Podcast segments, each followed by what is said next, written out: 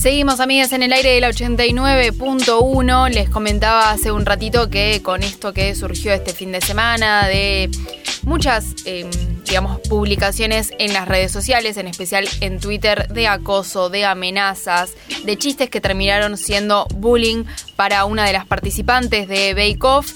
Eh, creemos que es muy importante, ¿no? Como concientizar sobre cómo usamos las redes sociales y dejar de apuntar esto a las niñas, sino también tomar conciencia de que les adolescentes, les adultos también nos mandamos macanas usando las redes sociales y terminamos hostigando a una persona sin querer. Por eso vamos a hablar con Beatriz Busaniche, estamos en comunicación telefónica con ella, integrante de la Fundación Vía Libre para hablar sobre esto, ¿no? Sobre el ciberacoso y el bullying en redes sociales. ¿Cómo estás, Beatriz? Rocío Batista te saluda. ¿Cómo les va? Gracias por esta comunicación. Eh, y preguntarte en primer lugar si, si estabas al tanto de esto que, que, sucedió el fin de semana, porque no es, digamos, este fin de semana como que explotó, siendo un poco todo el caso, pero si uno estaba en Twitter en el horario de este programa los domingos, podía ver, ¿no? Como estos comentarios sistemáticos que de, de chiste pasaron a ser prácticamente de odio contra una participante de un reality. Sí, a ver, acá hay varias cosas. Bueno, yo no lo seguí en vivo porque la verdad es que eh, trabajo de lunes a viernes conectada permanentemente, entonces los fines de semana tengo una política de desconexión eh, bastante intensiva, eh, así que no, no lo vi en vivo, pero sí vi lo que pasó, vi después algunos algunos coletazos en, en las redes el lunes a la mañana, vi algunas acusaciones, denuncias, cosas tremendas, pero Acá lo que hay que pensar es que, bueno, en primer lugar, eh, este tipo de, acciones explotan algunas cuestiones emocionales que tenemos las personas, que es quedarnos enganchadas de, sentimientos muy primarios. Eh, y el odio, los miedos y demás son en, buena medida eh, parte de ese, ese elemento que las redes sociales eh, explotan justamente para conseguir más eh, atención, para dejarnos ahí, digamos.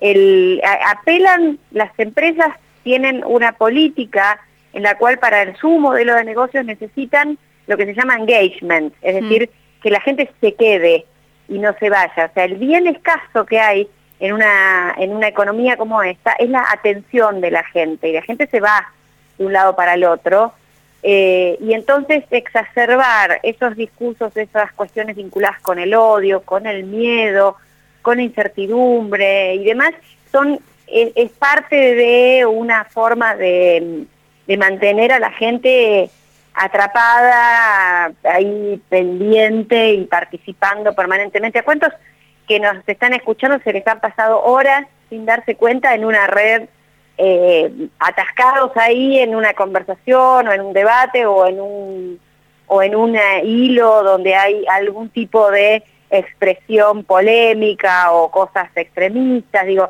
eh, esto es parte de un fenómeno que se está estudiando a nivel global que tiene que ver con cómo, en buena medida, estas plataformas en Internet tienden a tener cada vez discurso más extremista.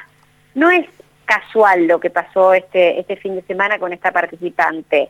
No, y no, va, no es la primera vez que pasa, y la mala noticia es que tampoco va a ser la última vez que esto pase, porque esto forma parte de una, de una cultura donde se exacerban estas, eh, estos sentimientos eh, más eh, primarios que tenemos los seres humanos, y que lamentablemente generan este tipo de cuestiones que tienen consecuencias directas sobre la vida de las personas, digamos eh, tienen consecuencias sobre la, situación emocional de, esta, de las personas que son víctimas de esto, pero también tienen consecuencias colectivas cuando como sociedad carecemos de recursos para conversar, para ponernos de acuerdo, para construir consensos, para dialogar con el que piensa distinto. O sea, hay una serie de problemas que van desde lo individual a lo colectivo que tienen que ver con esta exacerbación extrema que está habiendo de eh, estas, estos sentimientos más eh, rudimentarios, más rústicos que tenemos como seres humanos. También como al suceder en las redes sociales, eh, la víctima, las víctimas quedan invisibilizadas, ¿no? Porque uno cuando lo veía en el colegio, por ejemplo, o cuando lo ve en lo que es la vida real fuera de las redes sociales, eh, sin plataformas que estén mediando esas relaciones. Eh, vos ves a la persona cuando se angustia, cuando, que, no sé, si aísla, pero de repente acá estás atacando a, una persona que después vos no sabés qué repercusiones tiene em, en su casa. Sí, hay, hay muchas cuestiones acá. Yo no soy psicóloga, no tengo formación en ese, en ese campo, así que no, no, no tengo muchas herramientas para analizar eso. Eh, lo que sí, eh, la diferencia que hay entre lo que pasa en la escuela, por ejemplo, porque uno muchas veces hemos discutido sobre el bullying y el ciberbullying. Y el bullying ha existido siempre como un fenómeno escolar. Eh, desde tiempos, yo estoy por cumplir 50 años y cuando yo iba a la primaria había siempre un grupito que eran los más cancheros, los mejores deportistas, las más lindas que le hacían bullying a los que eran más eh, mejores alumnos, usaban anteojos, eran gorditos, o era siempre había o eran más pobres o según la ropa. Digo, este tipo de fenómenos han existido siempre.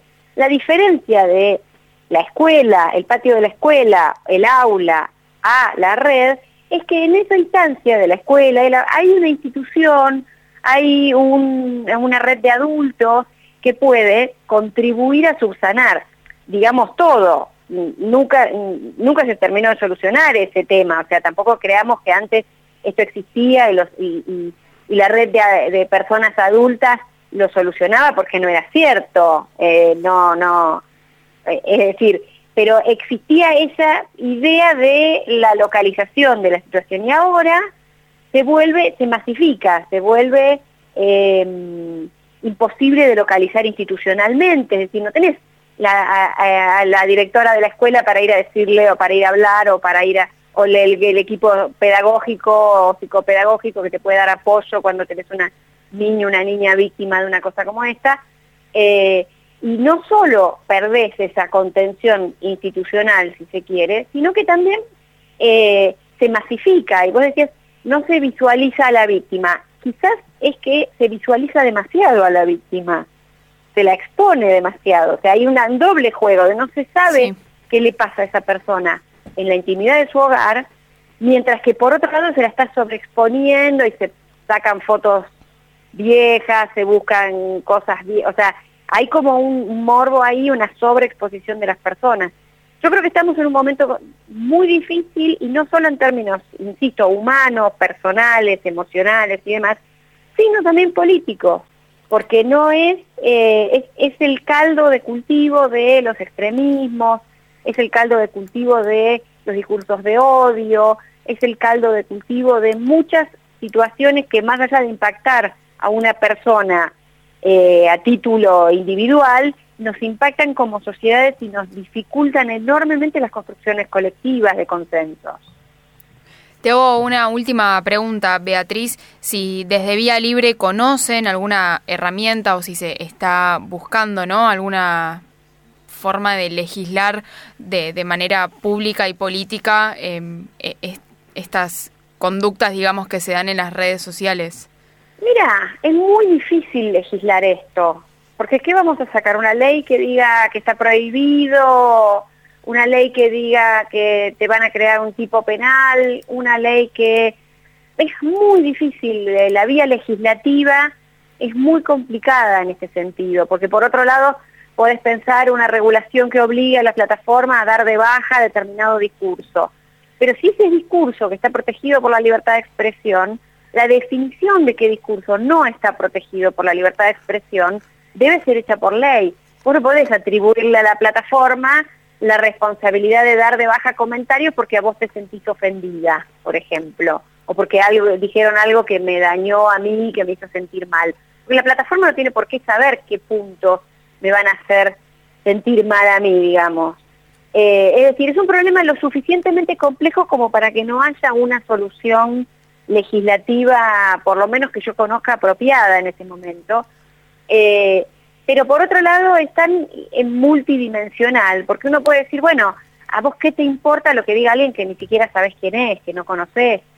Digo, también tiene que ver con eh, procesos de cada persona, procesos emocionales de cada persona, tiene que ver con el cuánto, cuánto esa persona se ha expuesto, tiene que ver con la protección de los datos de las personas, tiene que ver con la invasión de la privacidad, tiene que ver con que no haya un castigo social a quienes hacen esto, que como sociedad no solo nos riamos, lo toleremos, y eso es parte de todo un ciclo del cual no solo las redes sociales son partícipes. Eh, ver a un comunicador, pongamos entre comillas, en un programa de altísima rotación, decir que una dirigente política es el cáncer de una sociedad y que nadie se le mueva un pelo y que nadie en esa mesa diga nada, eh, implica que nuestra sociedad y nuestros medios de comunicación, de los cuales las redes sociales son parte, tiene un grado de tolerancia a la violencia demasiado alto. Entonces ahí hay una, una dimensión eh, difícil de arreglar con una ley, muy difícil de arreglar con una ley. Esto Diría que imposible de arreglar con una ley. ¿Ves que esto sea una problemática a nivel internacional o que está sectorizada en nuestro país también por esto último que mencionabas? No, definitivamente esto es una problemática que se la está viendo a nivel global. Eh, cuando uno ve todos los procesos de desinformación, cuando uno ve, por ejemplo, cómo gana las elecciones una persona como Jair Bolsonaro o cómo gana las elecciones una persona como Boris Johnson en el Reino Unido, cómo eh, uno ve movimientos políticos que se recuestan en el reforzar los odios y las, eh, eh, teorías conspirativas. Digo, hay todo un proceso detrás del cual creo que más allá de que algunos puedan decir, bueno, pero es una cosa es una broma, otra cosa es un chiste, otra cosa es reírse de un reality show y otra cosa es una teoría conspirativa y otra cosa es bueno, no, no son tan distintas las cosas, no son tan distintas las cosas, son parte de un fenómeno eh, en el cual se busca eh, una, una, forma de identidad, de, eh, de, sumarse a una tribu, de sumarse a un grupo, de sumarse a un, de, de tener alguna relación de pertenencia a partir, insisto, de sentimientos muy, muy, muy primitivos, de los seres humanos, el miedo y el odio. Gracias Beatriz por esta comunicación, fuiste muy gracias clara. a ustedes. Beatriz Busaniche, arroba Bea Busaniche en Twitter y si no también pueden seguir a Fundación Vía Libre, que ella es integrante de esta fundación, hablando un poquito sobre el ciberacoso, sobre el bullying en las redes sociales, cómo estos fenómenos aumentan cada vez más. Y bueno, como lo decía ella, ¿no? Mientras sea imposible eh, encontrar una ley para tratar de, de reglamentar todo esto y empezar a prohibir estas conductas, tomar un poquito de conciencia nosotros y ver hasta qué punto algo a lo que les estamos dando retweet o me gusta en Twitter, es un chiste o ya pasa a ser eh, bullying. Dos y media de la tarde, quédense ahí en FM Octubre.